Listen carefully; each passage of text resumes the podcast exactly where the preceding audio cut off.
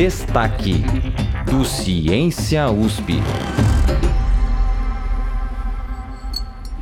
Quando pensamos em ciência, normalmente a gente imagina laboratórios, tubos de ensaio, experimentos químicos e físicos.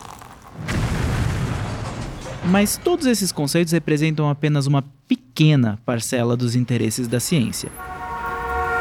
Ruas, casas e comunidades vivas também podem ser alvo de estudo e um campo fértil para que novas ideias nasçam e solucionem problemas que não surgiram dentro de laboratórios, mas sim no coração das nossas cidades.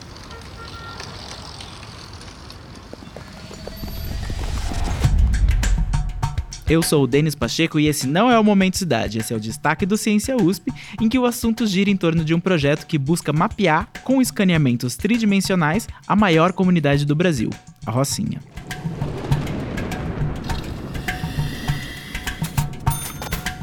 composto por uma equipe do Instituto de Tecnologia de Massachusetts, nos Estados Unidos, em colaboração com o pesquisador Washington Farjado, que também é secretário de Urbanismo do Rio de Janeiro, o projeto Favelas 4D quer reconstituir a complexidade da Rocinha e registrar dimensões, distâncias e elevações das ruas e construções.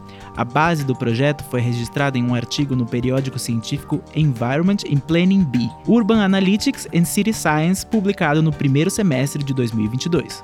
Para explicar como essa iniciativa funciona e quais são seus principais objetivos, a repórter Gabriele Koga conversou com o alumni da USP e pesquisador do Sensible City Lab, Fábio Duarte.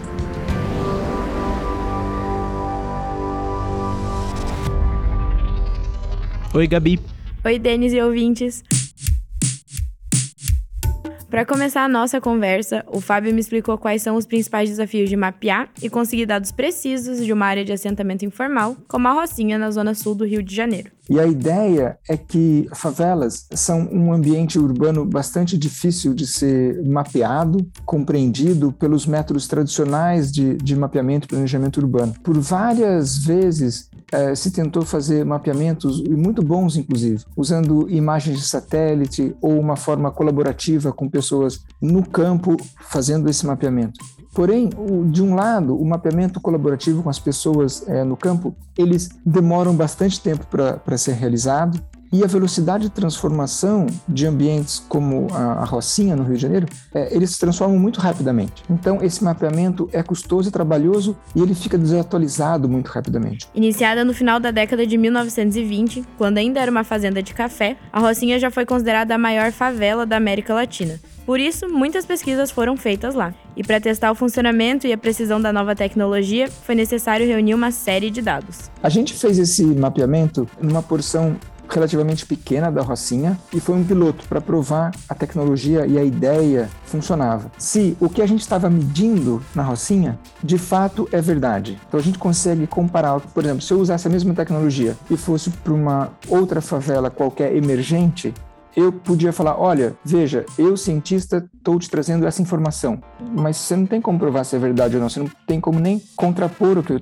estou falando porque só eu tenho a tecnologia. Na Rocinha, a gente falou, bom, vamos ver se essa tecnologia funciona em comparação a outros levantamentos já realizados por outros pesquisadores e outras tecnologias. Então, para nós foi uma maneira de comprovar que o que a gente estava fazendo estava funcionando. Não se sabe ao certo quantas pessoas moram na Rocinha atualmente. Os números variam bastante e ficam entre 69 mil e 220 mil habitantes, dependendo da fonte. A urbanização local não segue uma padronização e os métodos tradicionais de mapeamento demoram e são bem limitados. É difícil mensurar o que existe por baixo de cada edificação, mas essa situação pode ser contornada.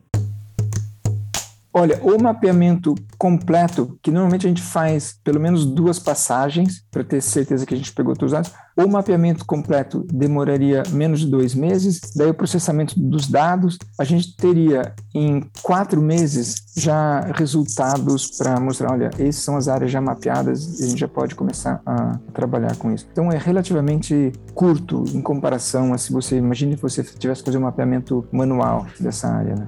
O processo de mapeamento dos assentamentos informais pode ser bem complicado e essa escassez de informações gera consequências para a infraestrutura local.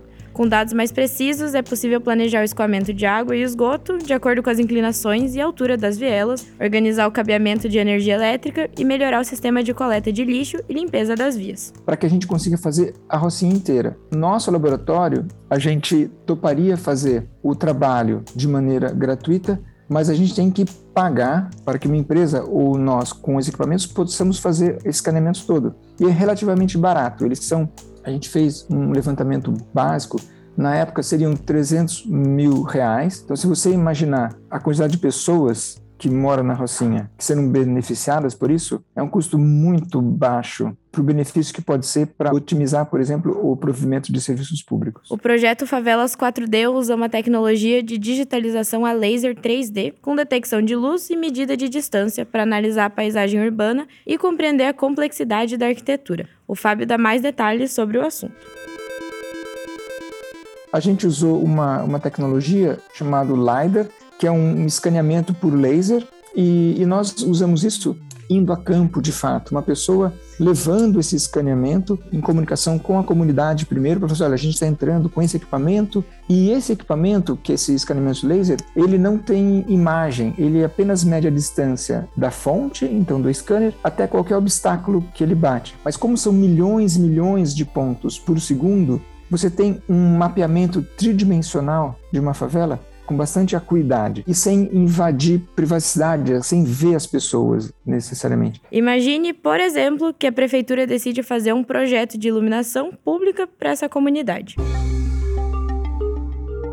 Se eles não têm um mapeamento desse assentamento, fica muito difícil fazer esse tipo de obra pública, certo? Então, a gente falou, bom, o primeiro benefício é a gente precisa ter um mapeamento detalhado de ambientes como esse para que alguns serviços públicos possam ser instalados, de saneamento básico, de provimento de água, eletricidade. Um outro que a gente não levou a cabo ainda, mas é a combinação desse mapeamento detalhado da Rocinha em três dimensões com uma tecnologia de blockchain onde você possa atribuir a propriedade não da terra, porque isso é difícil de fazer, é um ambiente 3D, mas se você tem uma porção ideal desse espaço complexo que é a Rocinha, então você tem uma nuvem de pontos, como é chamado esse escaneamento a laser, você tem essa nuvem de pontos e você atribui essa nuvem de pontos uma porção ideal desse espaço a um blockchain.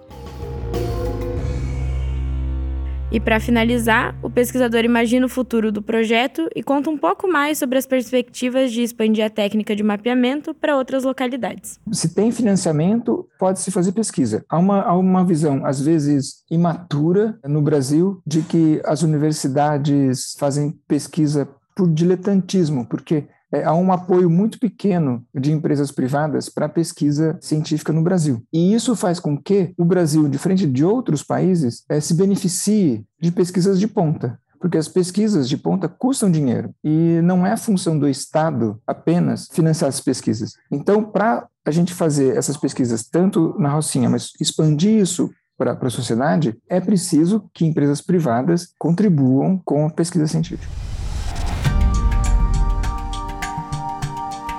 O Destaque é parte do podcast Ciência USP. Toda quinzena, a gente explica uma notícia que intrigou o mundo da ciência com a ajuda de especialistas da USP.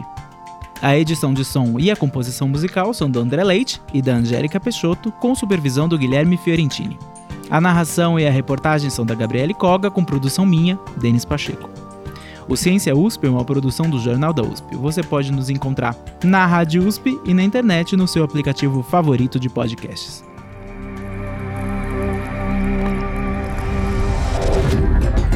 Destaque do Ciência USP.